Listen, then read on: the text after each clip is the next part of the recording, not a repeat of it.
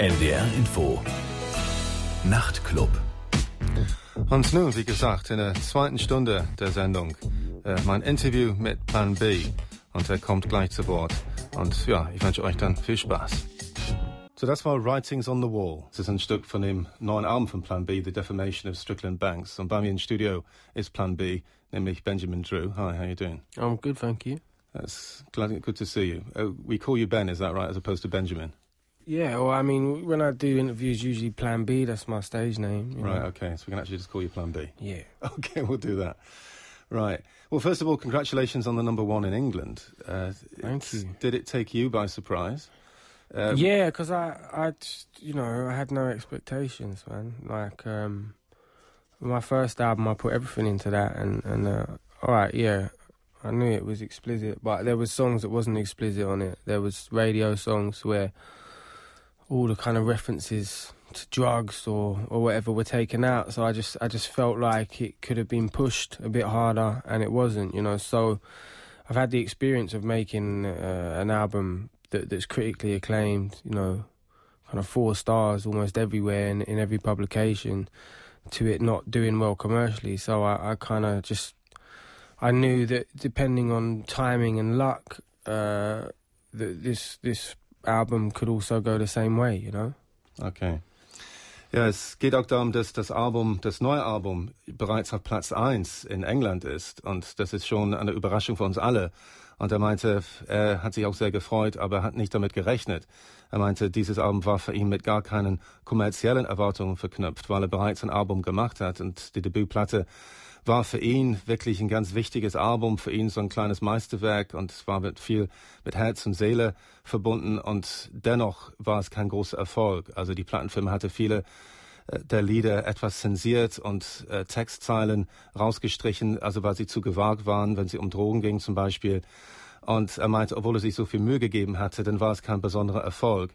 Und er dachte, es könnte mit dieser Platte genauso passieren. Er meinte, es ist alles eine Frage vom Glück oder Pech oder vom Timing. Und er hatte wirklich gar keine Ahnung, was er eigentlich erwarten sollte. And of course, it's a very different album to the, the first album. I mean, let's talk about the first album maybe to begin with, because that seemed to be summing up your childhood. That's the impression I get. It seemed to be like the, the first flush of youth all summed up on one album, with all the frustration and all the joy and, and all the, the different kind of contradictions of being a young person. Mm-hmm. Do you, do you- Yeah, I mean, it, you know, I decided to make a hip hop record that was, you know, um, no holds barred. You know, um, saying exactly what I wanted to say in the way I wanted to say it. You know, to express how I was feeling, and also to get through to other kids that were feeling the same way. You know, and that meant that I had to talk within my rhymes how I would in person, and, and in person I swear a lot. You know, I mean, a lot of kids in London, you know, that hang about on the streets, you know, they they uh, the word fuck and cunt are, are, are you know pretty um, I don't know, Just you- common. Just common within their vocabulary, and and uh, the only way I could talk on these kids' level was by you know, I don't know, at first glance sounding as if I'm glamorizing the stuff I'm talking about, you know, um, because just the way you get them hooked in, you know, they like aggressive music, and, and I knew that one way of hooking them in was was you know with the swearing and, and the explicitness of of kind of hip hop, you know. Um, but yeah, it did. It's it summed up how I was feeling, and then it summed up my kind of my life from day one up until that point. Also das erste Album, das erschien vor ein paar Jahren, ich glaube es war 2006, also Who Needs Actions When You Got Words, äh, das war wirklich eine sehr jugendliche Platte, es war eine richtige Hip-Hop-Platte und es fasst im Prinzip seine Kindheit zusammen, meinte er. Und es war sehr, also im Prinzip ein Abend ohne Grenzen. Es war eine sehr gewagte, abenteuerliche Platte und er war nicht bereit, irgendwelche Grenzen zu ziehen, was so moralische oder textliche Inhalte betraf. Er meinte, er wollte unbedingt mit anderen Jugendlichen kommunizieren. Er wollte, dass sie sich angesprochen fühlen von seinen Songs. Und das hat bedeutet, dass er auch sehr viele Schimpfwörter benutzt hat, die er einfach in seinem Alltag permanent anwendet. Aber das ist natürlich schwierig, sowas dann zu platzieren im Radio oder das überhaupt effektiv zu vermarkten. Also wenn es besonders übertrieben ist. Und es schien der Fall zu sein, dass es richtig heftig war mit seinen Beschimpfungen, mit seinen Schimpfwörtern. Einfach seine derbe Sprache. Und es wurde ihm auch vorgeworfen, dass er zum Teil die unangenehmen Seiten, also vom Leben in England für junge Leute und in London, dass er das tatsächlich verherrlicht hat. Äh, und dass er ganz bewusst aggressiv war im negativen Sinne, aber meinte, das war nicht seine Absicht. Es war einfach nur ein Dokument seiner Jugend, wie er in London aufgewachsen ist. Und wir hören gleich ein Stück von diesem Debütalbum von Plan B. Äh, das Album hieß Who Needs Action When You Got Words. Hören gleich das Stück jetzt Mama Loves a Crackhead. Mama Loves a Crackhead von Plan B, von dem Debütalbum Who Needs Actions When You Got Words, das vor drei Jahren erschienen ist. Bei mir im Studio ist Ben Drew von Plan B, beziehungsweise alias Plan B, so nennt er sich. And do you think that with the success you're enjoying now and with this very different kind of record, which is essentially like a soul album with a certain amount of rapping in it, but do you, do you think there's a possibility you might actually alienate the original audience you had because there was very much this this grassroots level, this this underground appeal, this kind of hipness appeal, what you had, and what you're saying about these kids thinking the world of you as being this kind of underground figure. Do you think there's any danger of losing that? Or do you think you're going to manage to keep everybody on board and satisfy all communities? I mean, there was that danger of that, and, and my my way of satisfying everyone was by doing a double album, which is a Strickland Banks album told through hip hop. Um, and one that was told through soul. And, and the one that's told through soul was supposed to be him kind of talking in the first person about his experience. Um, and the other one was Plan B narrating, like the Greek chorus, narrating on what was happening to him. And, and the hip hop allowed me to go into great detail of the kind of dark kind of things that was happening to him in the world that he was living in. Um, and you know, it just didn't work out like that. What's happened is we've ended up releasing the soul record first, and the hip hop record will come out afterwards. Okay. Um, but I, I knew when I made that decision to split the records, I knew that if if this first record wasn't um, uh, successful, there'd be no point in the second record, and and so basically I was taking a risk that I'd lose my original fan base and not sell any records, and then my career would, as a musician, would would be nowhere. I'd probably get dropped and all the rest of it. But I just asked myself, well, what do I care about? You know, what do I want? And and what I wanted was to make this record because this made me happy, and um, you know, that's all that matters. And and and if it, if if it wasn't successful, then so be it. That's fate. And and luckily, I have my film career. Just just kind of yeah, we'll get to that know, in a minute. Yeah, yeah this happening, and, and, and I kind of knew I, I still had that, so I just thought, fuck it, let me just do this. And um, Okay, the Defamation of Strickland Banks war ursprünglich als Doppelalbum konzipiert. Er wollte eine Scheibe machen nur mit Soulmusik und die andere Scheibe sollte Hip-Hop-Musik sein. Aber das war eine kommerzielle Überlegung, das nachher zu trennen. Und er hat schon Angst gehabt, wenn er nur ein Soul-Album macht, dass seine alte Fanbasis sich vielleicht entfremdet fühlt oder sich ausgegrenzt fühlt. Und er hat gedacht, wenn er aber beides macht, Soul und Hip-Hop, mit einem Doppelalbum, dann würde er im Prinzip alle Leute zufriedenstellen. Aber das war keine äh, wirklich realistische kommerzielle Überlegung. Aber er will tatsächlich jetzt irgendwann demnächst als zweites Kapitel quasi äh, ein Defamation of Strickland Banks Teil 2 machen, also eine Art Hip-Hop-Platte. Und das wird auch düsterer sein und mit Sicherheit also etwas aggressiver sein. Und er meinte, letztendlich hat er sich damit abgefunden, dass erstmal nur eine Platte erschienen ist. Er meinte, dass äh, das Album hat ihm sehr glücklich gemacht, er ist auch sehr zufrieden damit. Und er dachte letztendlich, wenn es ein kommerzieller Flop ist, wenn er keinen Erfolg hat, dann ist es einfach so. Das ist einfach Schicksal. Also Hauptsache macht er das, was er wirklich machen will. Und er ist natürlich trotzdem froh, dass es nicht so weit gekommen ist. Das ist im Gegenteil, dass es also ziemlich erfolgreich geworden ist. I think maybe you're kind of unduly worried anyway, because the impression I get when the reception of this album is that you seem to be satisfying all communities. It's like people are into soul music, people into hip hop, even like indie people, like people who read the NME seem mm. to be mm. really thrilled about what you do. And so you must be doing something right. You seem to, in some way, manage, managing to kind of bridge sort of cultural gaps and bringing people together. Um, I think it's only the hardcore hip hop fans, the purists that have got a problem with what I'm doing now, and they that's because they haven't given what I'm doing now a chance. I think okay. soul music is like it's a classic music. If you don't like soul music, then I don't think me and you will like each other very much because I, I can't talk to small minded people like that, you know. And the whole point of when me when I first come out was that I said I'm I don't like purists, you know. I, I was kind of um, ridiculed by the UK hip hop scene because they were such purists that the fact that I was, you know, playing my music with an acoustic guitar was kind of like you know. Uh, really taboo. You know, that's mm. not hip hop. So I was like, well, fuck the UK purists. You know, and and uh, it's ironic that that people that became fans of my first album are now purists of it, and like, oh, it, you know, it can't change, it can't evolve. I can't do something different. But you know, I'm I'm not I'm not gonna let people like that hold me back. And you know, um, I think the true fans are the ones that enjoy this album as well. You know, the true fans will stick by me no matter what I do, as long as it's good. And this is a good album, and people can't can't deny it because I'm I'm not gonna put out shit. You know, I won't. You know, this I have one life and one opportunity to make my legacy the best it can be when I die, and, and I'm I'm not gonna squander my opportunities. You know, every time I put out an album, that's an opportunity, and and you're not gonna pander to purists. No, and I'm I'm gonna make sure everything I do, no matter what style it is, whether it's reggae or whether I'm directing a film or writing a book, I'm gonna make sure it's the best it can be. Okay. Er meinte, dass die einzige so Gemeinschaft, die gegen diese Platte ist, ist also die Hip-Hop-Gemeinde in England, die sehr puristische Hip-Hop-Gemeinde. Da gab es Proteste, dass es irgendwie auf irgendeine Weise Ketzerei ist, was er macht, weil er mit akustischer Gitarre die Songs teilweise einspielt und weil es so soul-lastig ist. Aber er meinte, das interessiert ihn nicht. Also hat überhaupt keinen Respekt, also was so Puristen betrifft. Das interessiert ihn überhaupt nicht.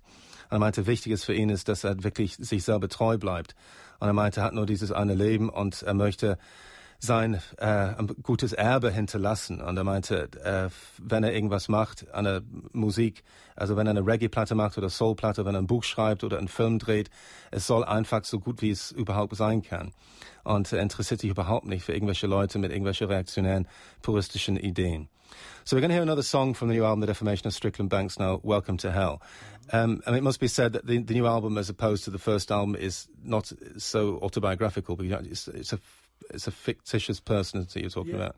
It's, a, it's a it's a concept album about a soul singer who's wrongly convicted of a crime and sent to prison, and um, you know this this album is his story told in his language uh, through his eyes, and, and Welcome to Hell is his first day at jail.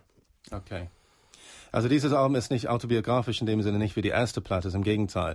Es handelt von einer fiktiven Person, ein, ein Soul-Sänger, der nachher, äh, er wird verhaftet und er wird verurteilt ein Verbrechen, das er nicht begangen hat.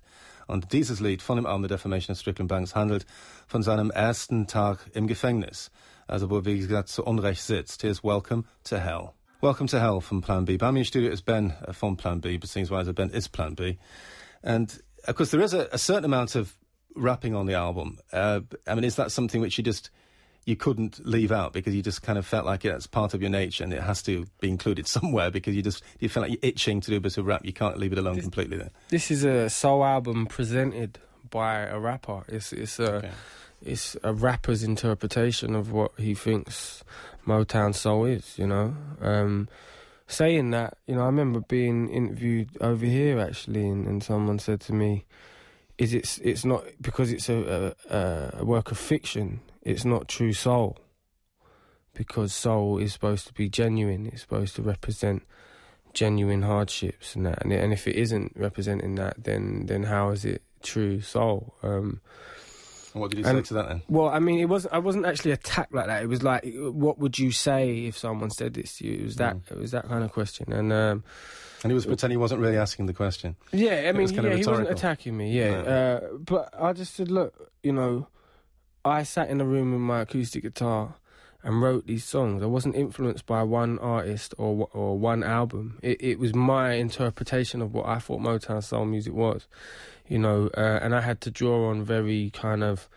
uh, deep parts of myself in order to tell a fictional story. I had to imagine what it would be like for me if I was in that position. And I think that's my strength. You know, I'm a storyteller, and my strength is that, that I can imagine what it's like for other people, and, and create this, this kind of fictional world to to to tell a story. Um, and you know, a song like Hard Times um, is is a song where you could take out of this story, and it can just sit there and, and work on its own. And do you know what I mean? Uh, it's not specific to the story or to specific to any other kind of hardships. It's just a song about hard times. And, and you know, if your parents are just split up or someone's just died, you know, this song is for you. You know, and um, it was important that although the songs are part of the story, that they've that they could stand alone and, and also be kind of you know true representations of of emotion, and that for me is what real soul music is.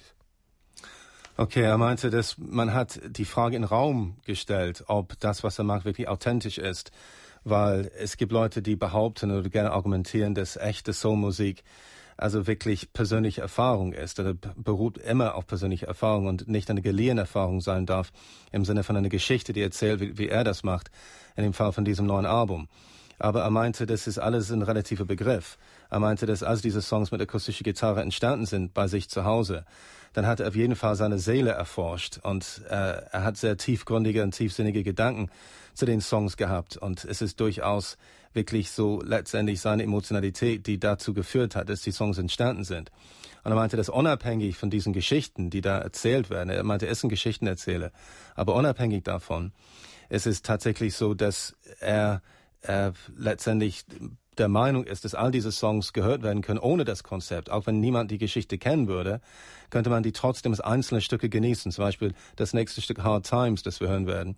Und das ist ein Lied, der meinte, dass unabhängig von, von dieser Geschichte, die erzählt wird, also ein eigenes Leben haben kann. Also viele Menschen könnten sich damit identifizieren, egal was für Probleme sie in ihrem Leben haben, wenn ihre Eltern sich gerade trennen oder was auch immer. Also es gibt immer Leute, die harte Zeiten haben, die schwierige Phasen haben und sie könnten sich mit diesem Lied identifizieren. Oder das eben im Kontext äh, uh, mit diesem Album äh, Strickland Banks dann verstehen. Also je nachdem. So we're going to hear Hard Times now, which is a song which you picked out. I mean, is that like for you one of the most important songs of the album, or don't you actually differentiate in that respect? I mean, do you actually have your favourites as such now? Or do, uh, do, you not like thinking about favourites or less favourite? Well, like I said before, Hard Times is not specific uh, to the story. It's a song you could take out of that album, and, and it's like a story. It would still work if you took it out. I just love it because um, it's it's the song that I was most happy with in terms of the the end result, the production, my vocal take, the the strings, um, and it's the kind of song if I heard it on the radio, I'd wish I had written it, you know. Um, when I listened to "Coming Up Easy" by Paolo Nutini, I remember hearing that, loving it, and just thinking, oh, "I wish I wrote that," you know. And Which song was that? Sorry coming up easy by right, Paolo okay. Nutini. Yeah. You know, I, I, remember listening to that and thinking, I wish I would I had a wrote that song, and um, I think Hard Times is is a, is a, song where I listen to it and I'm so proud that I wrote it. You know, it's it's, it's actually so you're, actually wishing you've written songs you actually have written, which is a good uh, sign. Yeah, yeah. You know, so making progress. Yeah, so it's it's it's just I don't know. Um, for me, like a, a work of perfection. Like I can't believe that came out of me. That's the kind of song I'd expect somebody else to write, like Paolo Nutini to write, and for me to love and be jealous of the fact that he wrote that and I didn't, and and so that's why I've kind of asked you to play it. Okay. So dieses nächste Lied Hard Times ist für ihn schon so der absolute Maßstab. Er ist sehr, sehr mit dem Endergebnis zufrieden. Er meinte, er ist mit dem Gesang und mit den Streicharrangements wirklich mehr als zufrieden. Und er meinte, wenn er das im Radio hören würde und wenn er das selber nicht geschrieben hätte, es ist die Art von Lied, wo er denken würde, ah, oh, schade, ich hätte das Lied so gerne geschrieben, wenn ich so ein Lied schreiben könnte. Also es ist ihm tatsächlich gelungen. Er meinte, es ging ihm so vor einiger Zeit, als er Camilla Pesi von Palazzini gehört hatte, dass er das Gefühl hatte, er war irgendwie neidisch, dass er das, den Song selber nicht geschrieben hat. Und er meinte, es ist ein gutes Zeichen, dass er jetzt Songs schreiben kann, und wenn er als Außenseiter die hören würde, würde er denken, ja, das hätte ich gerne geschrieben. Dann hat die tatsächlich geschrieben. Er meinte, so gut ist er so geworden. Und er kann selber nicht glauben, dass dieses Lied so vollkommen ist. Und äh, das hören wir jetzt. Also Hard Times von Plan B. So Hard Times von Plan B also ein Lied, mit dem er sehr einverstanden ist, mit seinem eigenen Songwriting. Das ist für ihn letztendlich eine große Errungenschaft, ein Stück von dem neuen Album The Defamation of Strickland Banks. Und er meinte auch, das ist ein Lied, das irgendwie eine zeitlose Qualität hat. Also auch wenn es nicht auf dieser Platte wäre, es könnte auf vielen anderen Platten auch gehören. Of course, a very important component of the new album is your vocals, because maybe we're all taken a little bit by surprise that you can sing so well. Um, you know, we weren't expecting Smokey Robinson, mm. uh, the London version of Smokey Robinson, you know what I mean?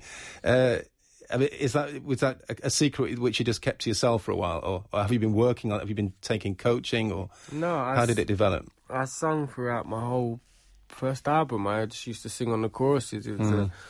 hip hop record, you know, I love hooks, I love choruses, I find them very easy to write. And, and but there's a certain kind of richness to it on this album, I think, which was maybe lacking to begin with, don't you think?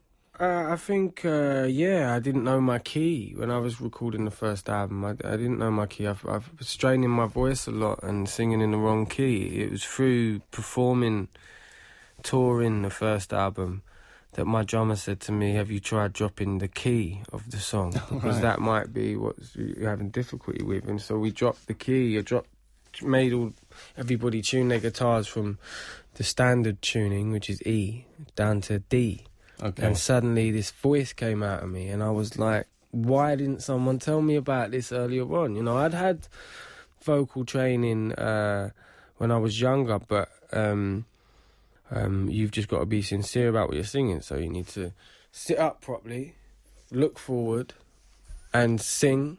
You know, from your stomach, breathe properly, and use your facial expressions to pronounce your words. And and uh, so that helped me a lot. Along but, with actually changing the key as well. But but but no, I was never told to change the key. Right, so right, th- yeah. that that helped me a lot in terms of performance, going on the stage and, and performing my songs. Mhm. But I was still having difficulty with with songs because it was just hurting my voice. And then uh, uh, yeah, and then you know, um, I guess it must have been about three years ago now when I first started recording this album. My drummer, you know, said, "Yo, why don't you try to change the key?" And we did, and. And uh, you know, I just went from there. it was just an off the cuff idea of the drummer, really. yeah, and so my vocals have just got stronger and stronger. So you know, since then, and and I'm surprising myself. It's, it's strange.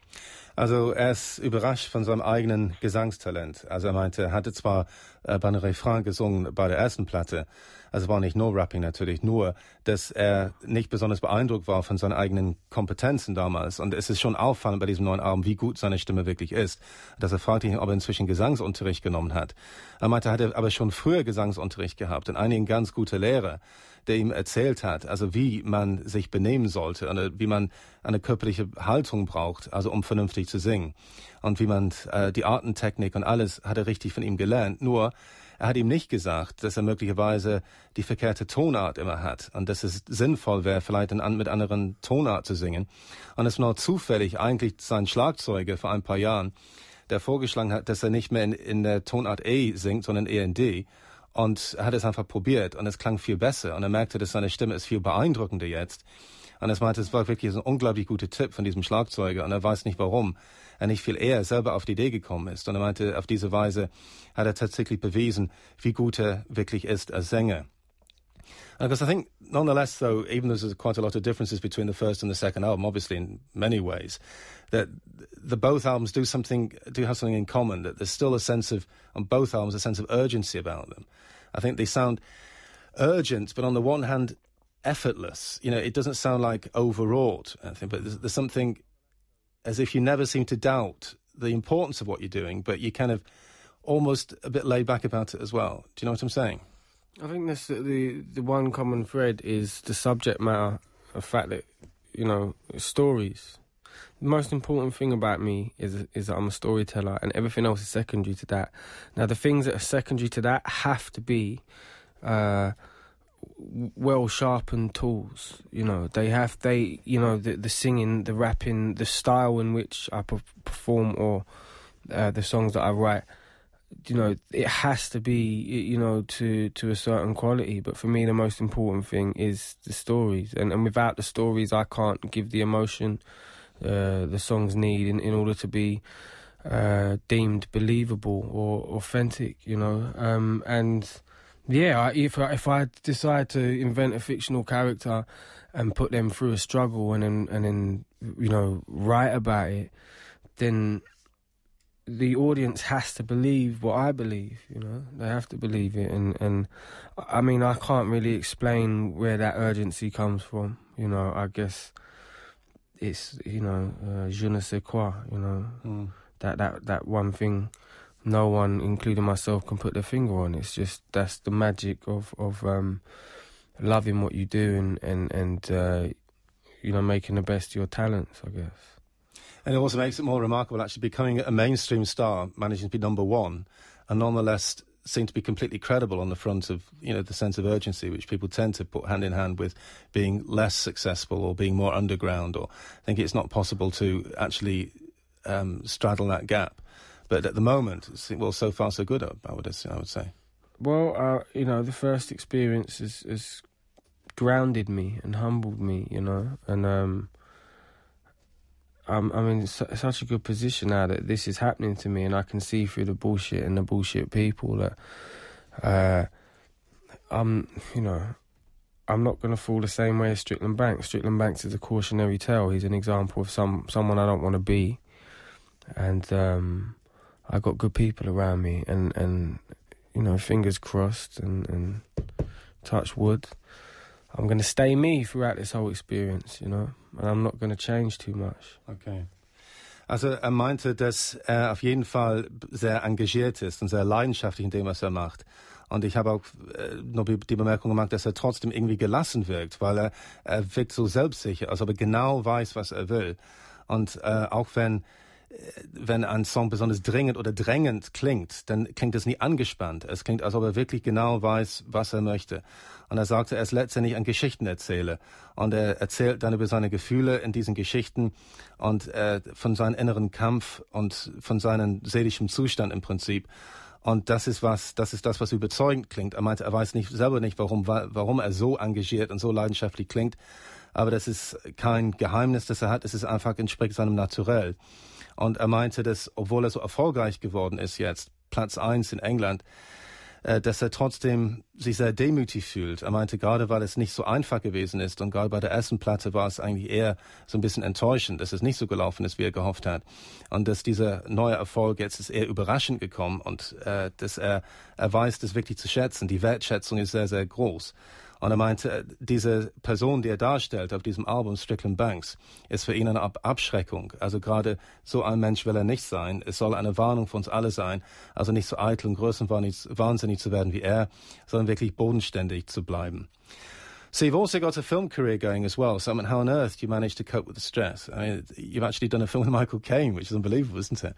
Yeah, I mean, it's just about taking time out to do those things and, and um, right now, I you know I'm obviously get offered new film roles, and, and I can't take them right now. You know, um, uh, if there was something I really wanted to do, then I'd make the time for it. You know, um, but yeah, I'm in a great position where I have the support of my whole music career that I can turn down roles I don't want to do, and then. Um, I guess when, when we finish uh, promoting this record and the campaign's over, then I'll have an opportunity if I want to to to do some more acting. But for me, you know, the reason I started acting in films is because I wanted to direct, and, and what better way to to learn, you know, how to direct a film than to star in one. And um, been in two films now, and and since the first film I was in, I've I've directed um, a short film, uh, a trailer, and and a, and a music video, and um, I'm directing my debut film, Ill Manors, in September. Which Ill Manors? Ill Manors, M A N O R S. Um, rather than manners as in, you know, manners at the dinner table. Okay. It's, it's a play on the, the word. Um, it's six short stories narrated, all narrated by a different hip hop song. Um, and the, the, stories mix into each other. It's it's uh, like the hip hopera version of uh, Crash, the film Crash, you know. Um, okay. And it's the music's very reminiscent of the first record, and, and I guess I just realised the way I make hip hop is not best suited for major labels or radio, and, and so this is a great vehicle for for, for my kind of storytelling hip hop. Um, Okay, Plan B ist auch noch ein Schauspieler, er hat schon ein paar Filme schon mitgemacht und hat sogar eine Nebenrolle gespielt in einem Film mit Michael Caine, in dem Michael Caine der Hauptdarsteller war. Und er meinte, dass er tatsächlich sehr wenig Zeit gehabt in letzter Zeit, also für seine Schauspielerei, weil er so stark beschäftigt ist mit, mit der Musik. Aber er meinte, dass wenn diese Promotion-Kampagne vorbei ist und die Tournee, dann wird er ein bisschen Luft haben und er hat es auf jeden Fall vor, weiterhin Filmprojekte zu machen. Er bekommt Angebote, die er ablehnen muss, weil er einfach keine Zeit hat. Aber was er jetzt immer noch machen will demnächst, ist ähm, ein äh, kurzer Film mit sechs kurzen Geschichten also mit äh, Hip-Hop-Liedern als Soundtrack. Also Il Manis wird es dann heißen. Und er meinte, das ist wie so eine Hip-Hop-Version von dem Film Crash. Und er meinte, dass er durchaus der Meinung ist, dass er, dass diese Musik also eher im Prinzip das erste Album ist. Und er freut sich sehr drauf. Es ist alles eine Zeitfrage, einfach zu versuchen, alles unter einem Hut zu bringen. So, nun hören wir noch ein Stück von dem neuen Album von Plan B. Das Album heißt The Defamation of Strickland Banks. Und wir hören das Stück The Recluse. The Recluse von Plan B in Birmingham Studio is Plan B. Right, so it looks like you're going to stay basically non-conformist no matter how successful you become. Mm-hmm. That's right.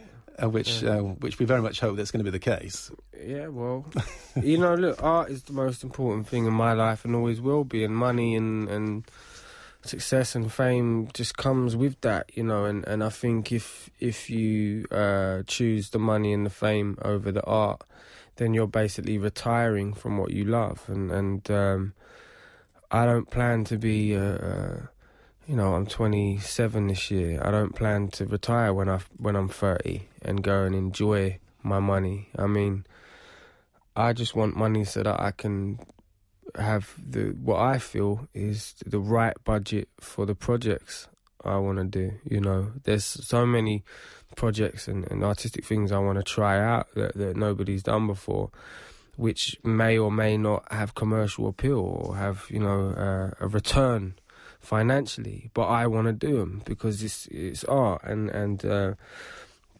the only reason I'd want a, a big sums of money is that, that I had the budget, you know, to, to do the things I wanted to do artistically. And and uh, you know, when you do things in an unorthodox way like me, it's really hard to convince uh, the money men to back you. So um, You got Warner behind you, which is not bad going, is it? we've got Warner's, but again, you know, like you know, we had two albums here, and they only thought they could sell one. Yeah. you know, okay. and so that's why the hip hop record's going to come out independently on my own label. Right. Who's to say the the hip hop record won't, you know, be massive and It probably will now. lots of money? Yeah, Yeah. yeah, But I mean, that's what I'm saying. Yeah. It's it's like only now through the success, uh, certain doors opening for me, allowing me to do other things, and and that's where my heart is, my ambition is. So, uh, yeah, I'm gonna stay the way I am. Okay, also Ben meint, dass er auf jeden Fall so ein unangepasster Künstler ist im Herzen. Das war schon immer und so wird er bleiben. Egal wie erfolgreich er wird. Also wenn er kommerziell Erfolg hat, dann ist es wirklich nur ein netter Nebeneffekt. Das ist nie für ihn wirklich die Hauptmotivation. Er meinte, er braucht wirklich nur Geld, äh, um tatsächlich seine Pläne zu realisieren. Und er meinte, er braucht natürlich, wenn man wirklich große Pläne hat, dann braucht man ein, ein gewisses Geld, um zu investieren. Aber er meinte, für ihn, es geht wirklich um die Kunst. Und er meinte, er hat viele Sachen im Kopf, viele Ideen im Hinterkopf, die wahrscheinlich nicht im geringsten kommerziell sind. Also was das Potenzial betrifft, das ist ihm egal. Weil er meinte, er muss das unbedingt tun. Und es wird heißen, es wird manchmal auch Probleme geben mit Plattenfirmen. Man muss dann verhandeln, wie in diesem Fall zum Beispiel. Die Plattenfirmen wollten kein Doppelalbum, sondern nur ein Album. Und es gibt eventuell Zugeständnisse, die er machen muss, aber letztendlich meint er, wird er, und das verspricht er uns, ein unangepasster Künstler für immer bleiben. Right, we're going to hear, know, a song to finish off. Well, thanks very much for coming down to talk to me. I appreciate that. And, uh, it's good to see you. And wish you all the best with the, the next album and the film and so forth. And, Thank and you're, you. you're going to be playing, aren't you, on the 19th of November in Hamburg, We're gonna Urban be. European tour, yeah. We're gonna be back and um yeah, we're just gonna do pretty much the same as we've been doing in the UK, as people seem to be enjoying what we're doing live. So it's gonna be great to be able to do it in Europe. Okay. So das Konzert ist am 19. November in Übeln Gefährlich in Hamburg, äh, Plan B. Wir hören jetzt noch ein Stück von The Defamation of Strickland Banks. Hier ist I Know a Song und das war der Nachtclub mit Paul Baskerville. Ich wünsche euch eine gute Nacht. NDR Info. Nachrichten